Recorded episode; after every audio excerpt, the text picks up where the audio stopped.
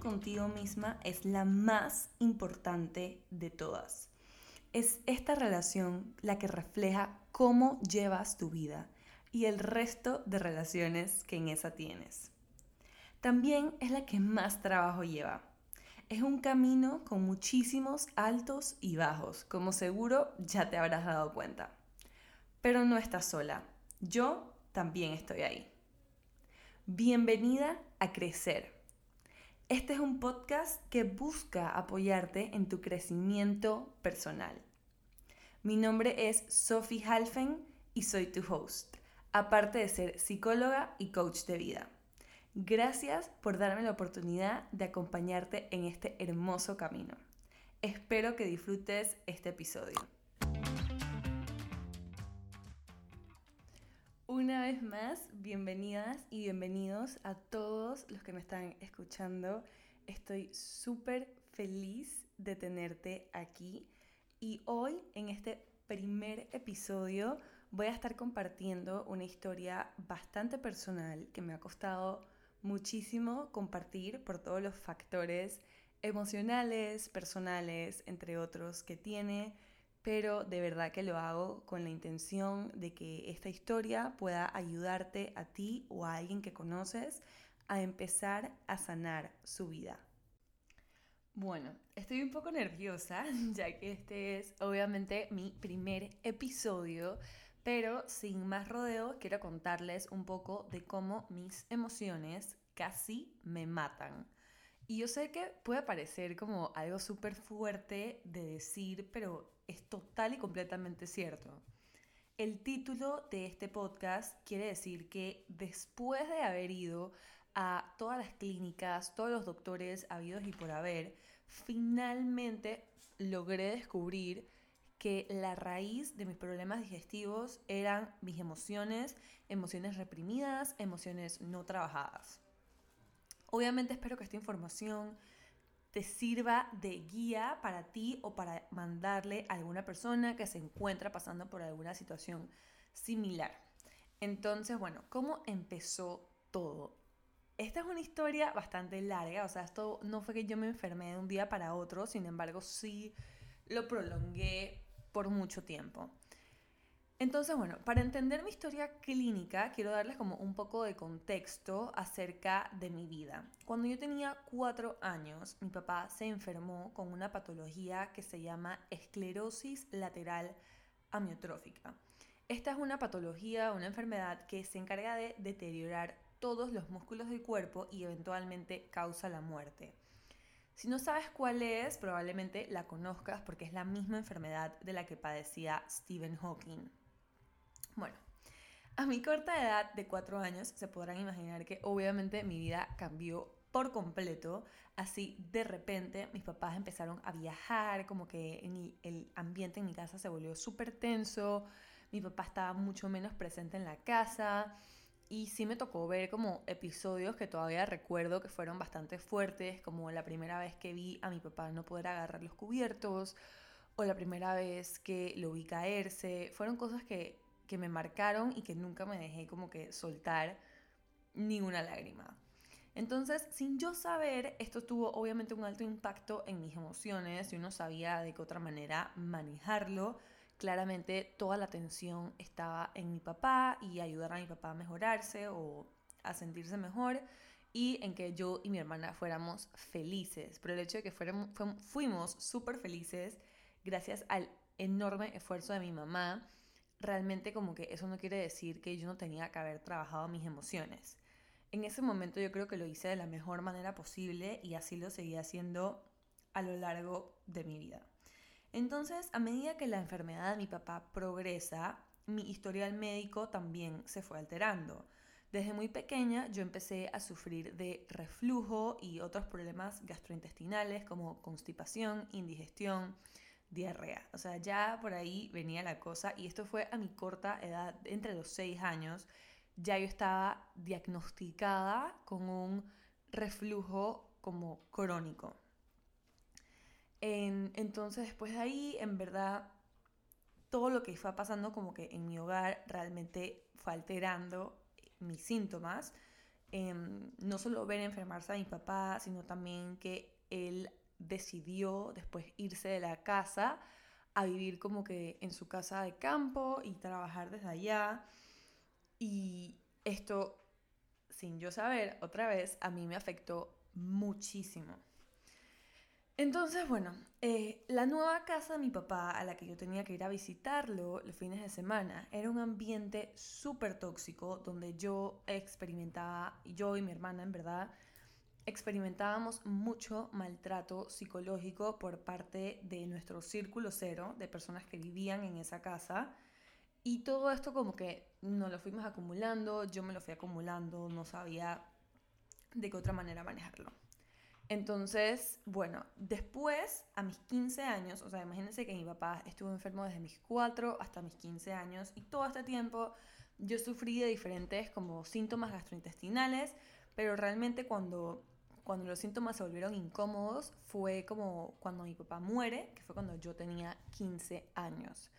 En ese momento yo me empecé a hinchar muy fuertemente. Fue el, o sea, el, primer síntoma que realmente se me manifestó de una manera física. Y yo fui al ginecólogo pensando que esto tenía que ver con mis periodos o con algún tipo de retención de líquido. Entonces el ginecólogo me manda pastillas anticonceptivas sin indagar mucho más qué me estaba pasando. Eh, entonces, bueno, si yo pudiera hoy en día tomar la decisión de no tomar pastillas anticonceptivas, jamás las hubiera tomado, pero bueno, eso lo dejamos para otro episodio.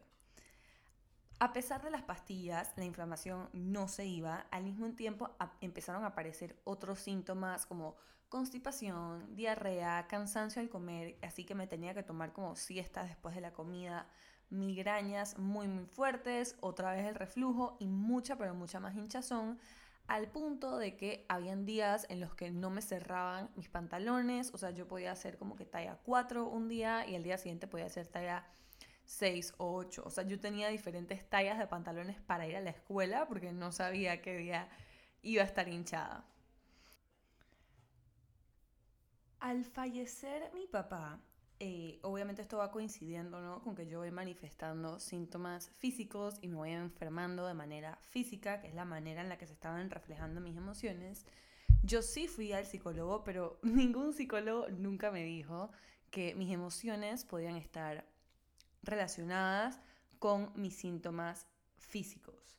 También esto coincide con que al fallecer mi papá, yo inmediatamente asumo el rol de hacerme la fuerte y nunca soltar ni una lágrima. Yo me tragué absolutamente todas mis emociones y era incapaz de decirle a alguien cómo me sentía, por lo cual también fui criticada. Muchas personas a mi alrededor me juzgaban y me decían que yo nunca quise a mi papá, lo cual es falso, y eso también me causaba mucho dolor yo reprimí estas emociones por los próximos años de mi vida, lo cual hizo que mis síntomas se empeoraran aún peor. A todas estas yo seguía tratando solamente los síntomas. Yo iba al gastroenterólogo, al ginecólogo, eh, buscando y probando de pastilla en pastilla para ver cuál me funcionara mejor. Pero, o sea, nada, en verdad no notaba ninguna diferencia y tanto se me empezaron a manifestar las cosas a nivel físico que yo tuve piedras en los riñones a mis 17 años. En ese momento yo estaba en shock y yo decía como que, Dios mío, no entiendo, yo soy una persona sana, yo me cuido, yo como bien, yo hago ejercicio. ¿Cómo es posible que me estén pasando como que todas estas cosas? O sea, estoy chueca. Y realmente no tenía ninguna idea el poder de mis emociones en mi salud. Em, pero bueno, como mencionaba, eh, mis síntomas solo empeoraban, esto coincidió con el momento en el que me fui a la universidad y otra vez muchísimas emociones encontradas.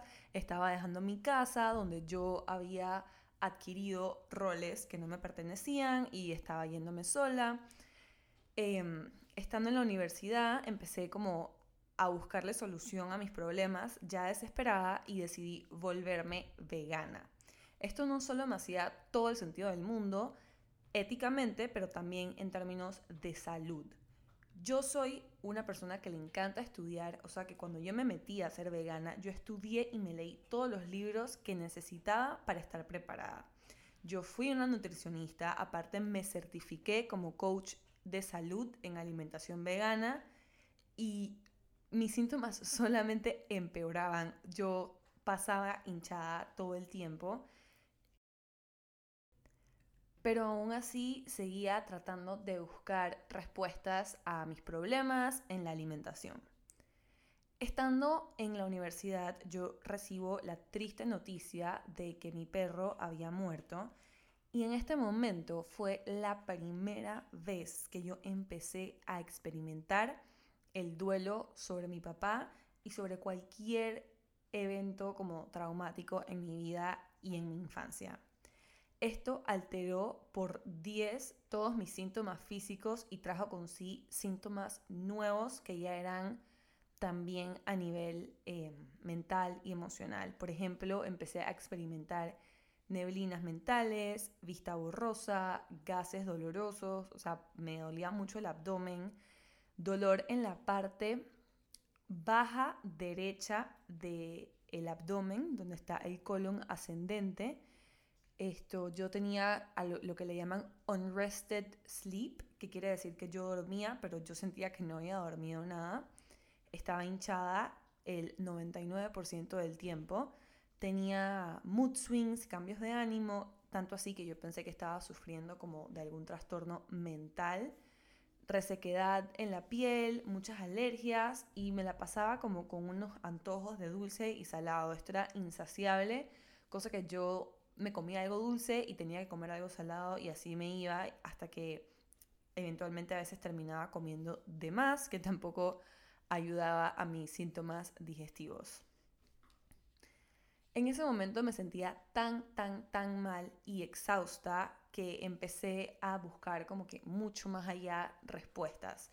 Estando en España, en la universidad, que fue donde estudié en España, yo decidí, uy, perdón, yo decidí ir a un doctor que fue el primero que realmente me dijo que si yo estaba deprimida. Y yo le dije como que no, que estás loco. O sea, yo en verdad tengo una actitud bastante optimista a la vida y con todo y que yo sabía que yo estaba pasando por un duelo en ese momento, yo de todas maneras seguía como que diciendo que, que mi vida estaba bien y no me sentía mal. Entonces, Luego de, yo ir a ese doctor, yo lo ignoré y en el 2019 empecé como que de vuelta a ir al gastro y probar otros gastroenterólogos, em, hasta que di con un doctor que me recetó una pastilla que casi me mata y el gastroenterólogo me mandó una dieta también que me puso muchísimo peor, que hizo que mi intestino se debilitara mucho más me hicieron una endoscopía, me seguía viendo con el ginecólogo hasta que descubrieron que tenía células de inflamación en el útero, lo cual quiere decir que me estaba dando cáncer en el útero. Este momento fue de un gran shock para mí porque yo decía, no es posible que a mis 21 años yo haya pasado por todas estas cosas, como por todos estos achaques, por así decirles, físicos. Entonces, un día, estando extremadamente agotada en el trabajo, en la práctica de trabajo que tenía en ese momento, me encontré a una persona que ha sido como un ángel. Resulta que mi compañera de trabajo era una persona que tenía más o menos la misma edad que yo, crecimos siendo vecinas y estaba pasando por algo súper similar. Entonces, ambas hablábamos como de nuestros síntomas y restricciones alimenticias y ella me dice un día, Sophie, te tienes que ir a atender con mi mamá, que ella también pasó por todo esto y realmente está, es, es experta en el tema. Yo hice mi cita emocionada, pero a la vez exhausta porque ya había pasado por todos los doctores y no hacían más que ponerme peor. Pero hice mi cita y realmente tenía muchísima esperanza. Mi primera cita con Mariví González, la pueden buscar en Instagram, fue la primera vez en todos mis años de enfermedad que yo me sentí entendida. Sentí que no estaba loca, que alguien me estaba entendiendo y que no estaba sola en esto. Antes de verme con Mariví o de encontrarme con esta increíble persona que me recomendó a Mariví, la hija de Mariví, que se llama igual que yo, yo, en verdad, yo sentía que yo estaba loca. No había encontrado nadie más que se sintiera como yo o que experimentara los mismos síntomas que yo. Yo había buscado en Google infinidades de veces y nunca me identifiqué con ningún diagnóstico que veía en internet.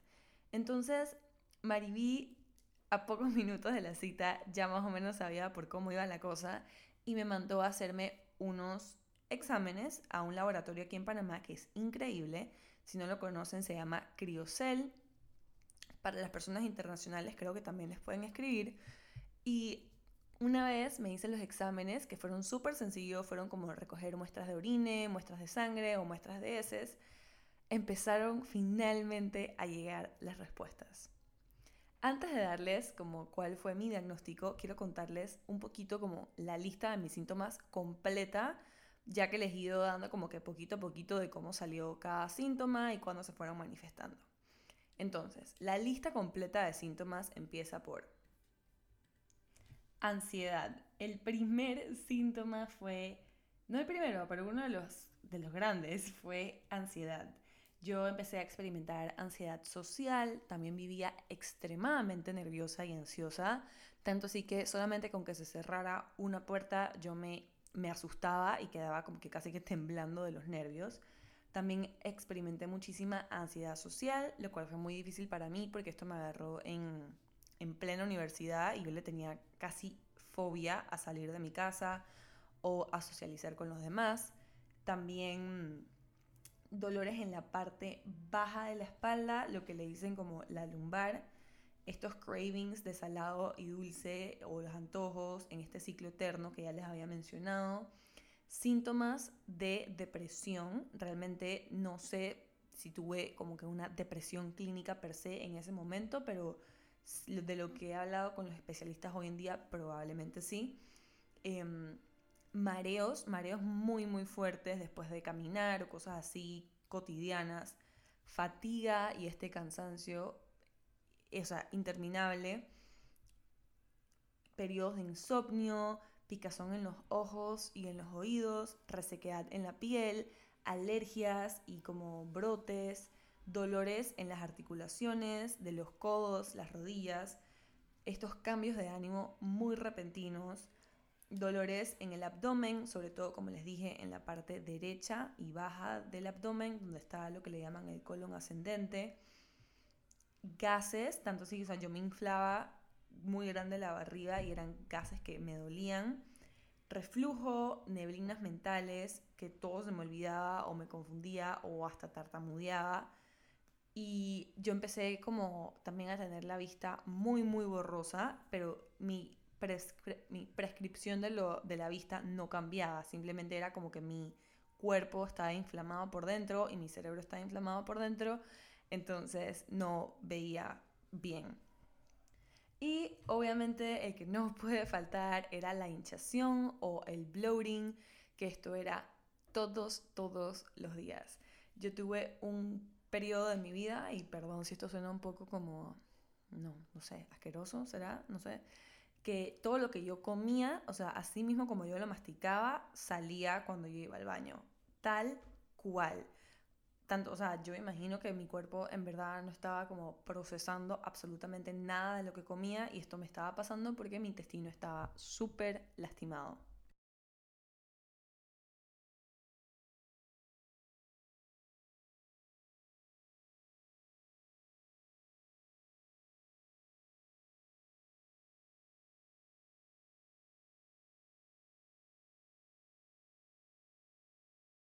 Estoy sana. Y el diagnóstico que me dieron en ese momento, cuando llegaron los exámenes, era que tenía cándida, que es un hongo, que todos tenemos en el intestino, simplemente yo lo tenía extremadamente sobrecrecido. Tenía SIBO, tenía algo que le llaman leaky gut o intestino permeable, que quiere decir que las paredes de tu intestino se vuelven como se llenan de huequitos o sea que todo lo que comes se sale del intestino y tu cuerpo lo procesa como, como un extraño. y lo trata como un virus, o sea que cada vez que comes eso, obviamente te vas a sentir mal. Tenía intoxicación por micotoxinas o MO y de esto tengo un live en mi Instagram que lo puedes ir a ver si quieres para saber un poquito más lo fuerte que es esto.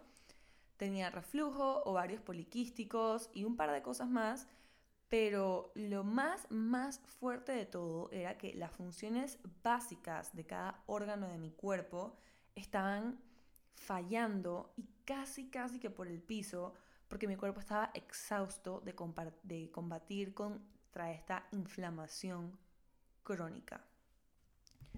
Mi cuerpo estaba tan débil en este momento que no podíamos atacar todo a la vez, entonces el plan de acción realmente fue referirme a otra doctor, ya que mi caso se salía de las manos de la doctora que me estaba atendiendo, que era Mariví, y de su conocimiento, entonces me mandó a atenderme con una doctora en Estados Unidos en una clínica que se llama Nourish en San Diego.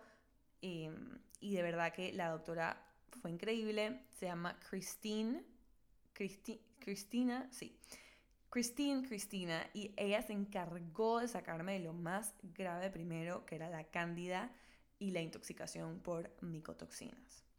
Para contarles un poquito de lo que es la cándida, como les dije, es un hongo que ya vive dentro de tu cuerpo, pero si se sobrecrece es extremadamente peligroso y este era mi caso. Cuando tú empiezas a tratar la cándida, te puede dar algo que se llama cándida flu, que te hace ponerte mucho peor porque estás peleando contra literalmente algo que vive dentro de tu cuerpo. Entonces, mis primeros síntomas de Candida flu era que yo dormía, creo que como 12, 16 horas al día. Me costaba muchísimo mantenerme despierta, me volví, a, volví súper tartamuda, mi neblina mental se puso aún peor, eh, se me inflamó el cerebro, entonces no veía del ojo derecho por un periodo de tiempo, esto, uff, no sé, ¿qué más? Todo lo que comía me hacía mal, vivía con alergias en la piel. Y en este momento, o sea, la cándida tiende como que también a alterar la depresión. Y fue la primera vez que yo creo que empecé a experimentar como todos mis demonios, todo lo que tenía adentro. Yo vivía en un eterno dolor emocional tan fuerte adentro de mi cabeza que yo decía, le decía a las personas que, que me conocen, que mi dolor físico como que, o sea, ni siquiera, ni siquiera me hacía, porque yo estaba tan dolida por dentro y no podía identificar qué era lo que me dolía. Lo peor de todo es que cuando yo estaba pasando por este tratamiento, estaba viviendo en Boston, terminando la universidad, y vivía sola. Y mi círculo cero en Boston consistía de cuatro personas, y solamente una de esas cuatro personas era como una amiga de toda la vida, en la única que podía como confiar cómo me sentía. En Boston la verdad que me sentí peor que nunca. Esto, como dije, el dolor de mi mente era mucho más fuerte que el de mi cuerpo. Ah, también pasaban, me daban muchas palpitaciones y como arritmias, entonces esto, no podía salir por mucho tiempo porque sentía que me iba a desmayar, entonces como vivía sola tenía que, cuidarme. Y el tener a mi familia lejos también era muy doloroso por cómo me sentía. Eh, ahí fue la primera vez que yo empecé como que a trabajar mis emociones porque el dolor mental se volvió demasiado fuerte y, y realmente no empecé con un psicólogo, esto es gracioso porque yo soy psicóloga, empecé con un coach. Y este coach fue el que realmente me guió a buscar soluciones a mis heridas y no sentarme y explorarlas, porque ya yo era una experta en mis heridas. Entonces, uff, em, tenía muchas heridas, mucho por perdonar, sentía el duelo pasando, todo se me estaba juntando, eh, abandono, maltrato psicológico, todo estaba apareciendo en ese momento. Y esa experiencia me permitió crecer mucho em, y experimentar en carne propia cómo se estaban reflejando esas emociones en mi cuerpo y la conexión que había entre una y la otra. Poco a poco empecé a mejorar, em, pero todo realmente se dio cuando empecé a hacer el trabajo interno y realmente a trabajar mis emociones y todo, todo, todo lo que había que limpiar, que dejar ir, que agradecer, que perdonar. En, más o menos en febrero del año 2020 terminé mi tratamiento de cándida y hace ya dos meses recibí el diagnóstico de que estaba libre de cándida. Bueno, no el diagnóstico, la increíble noticia de que estaba curada. Y, y sí, obviamente gran parte de esto fue toda la parte médica, pero lo que a mí me estaba afectando o se me acumuló dentro de mi cuerpo por tantos, tantos años, fueron todas estas emociones de los que ya les he contado, de cómo se dieron mis experiencias de vida que no había trabajado. Desde ese entonces yo no he dejado de hacer mi trabajo interior, de realmente hacer trabajo interior, porque antes de, verme con este coach, yo me leía muchísimos libros de autoayuda, autoayuda, estudiaba psicología, me encantaban como todos estos temas, siempre y cuando fuera ayudando a alguien más, pero no realmente como que a remover lo que yo tenía por dentro. Yo vivía con esta idea de como que, ah, bueno, sí, me pasó esto, pero no sé, hay gente que la tiene peor, como que no sé, como que yo sentía que no tenía derecho a estar tan triste como realmente me sentía y, y haciendo mi trabajo de crecimiento personal me di cuenta que sí, sí tenía derecho a sentirme como me sentía y que son esas emociones los que me tienen paradas hoy en día, las que me han dado la experiencia para estar aquí, para haber escogido la carrera que escogí, para certificarme como coach y tener la misión de vida de poder ayudar a muchas personas a sanar su relación con sí mismos, que eso fue vital en mi camino. Yo, yo de ahí, después de trabajar todas esas emociones, he empezado a trabajar mi relación con mi cuerpo, que obviamente resentí por muchísimos años, por siempre estar enfermo, porque durante mis años de enfermedad mi cuerpo cambió muchísimo eh, de maneras no malas, obviamente, sino que simplemente, claro, nadie se quiere ver más rellenito ni nada de eso, pero es algo que, que he aprendido a amar, que he aprendido a disfrutar y que he aprendido a agradecer, porque, o sea, es mi cuerpo el que me tiene aquí parada y el que se curó y el que me acompañó en este camino y me tiene aquí para, es el vehículo que me tiene aquí para cumplir mi misión de vida y por eso de verdad que me he encargado de darle mucho amor porque de verdad no tengo palabras, estoy extremadamente agradecida con él. Y bueno, este como ha sido un año de muchos cambios, tanto físicos como emocional, de mucho crecimiento. Eh, habían momentos en los que sí estuve muy como abrumada de tanto crecimiento que se me estaba dando a la vez. Y, y sí me frustré muchas veces en el camino porque durante mis tratamientos emocionales salieron muchas cosas dolorosas y durante los tratamientos físicos pasé mucho tiempo sin comer cosas que, que, disfrutaba, o sea, mi dieta consistía nada más en comer proteína, o sea, habían días que yo desayunaba carne o habían días que yo desayunaba pollo. Y y no podía comer nada que realmente disfruté, yo, disfrutaba. Yo pasé un año sin comer eh, pizza, pasta, cosas deliciosas, azúcar, dulce, o sea, demasiadas cosas. Y, estoy agradecida de que ya estoy sana y ya estoy empezando a, a tener mi vida de regreso. Eh, de verdad que a cualquier persona que esté pasando por este camino, no dudes en escribirme, simplemente para apoyarte como una persona que, que ha estado ahí también. Y quiero acabar diciendo que como seres humanos tenemos demasiado poder físico y emocional y que tus emociones siempre te están hablando, siempre, siempre te están hablando lo mejor que puedes hacer por ti mismo hoy, que yo haría 100 veces más antes, es invertir en ti. Invertir en tu crecimiento personal, invertir en sanar tu relación contigo, en mejorar tu relación contigo, en aprender sobre amor propio y cómo lo puedes implementar prácticamente para que sea lo que sea que que la vida como que te mande y te lance en el camino, tú puedas como que abrazarlo y decir, ok, yo puedo con esto porque la relación que tienes contigo está como que cementada en, no sé si se dice así, ¿eh? está como construida en cimientos súper fuertes que no importa lo que pase en tu vida, siempre, siempre, siempre te vas a tener a ti para estar contigo. Muchísimas gracias por escucharme. Este es un tema en el que seguiré elaborando a medida que vayan llegando preguntas por parte de ustedes y no dudes en contactarme si estás lista o listo para mejorar la relación que tienes contigo y para ser una guerrera y un guerrero de la vida y estar en conexión con tus emociones, poder usarlas para tu mayor beneficio y no dejar que te apaguen ni un segundo más. Los dejo con un fuerte, fuerte abrazo, mandando las mejores energías en su camino.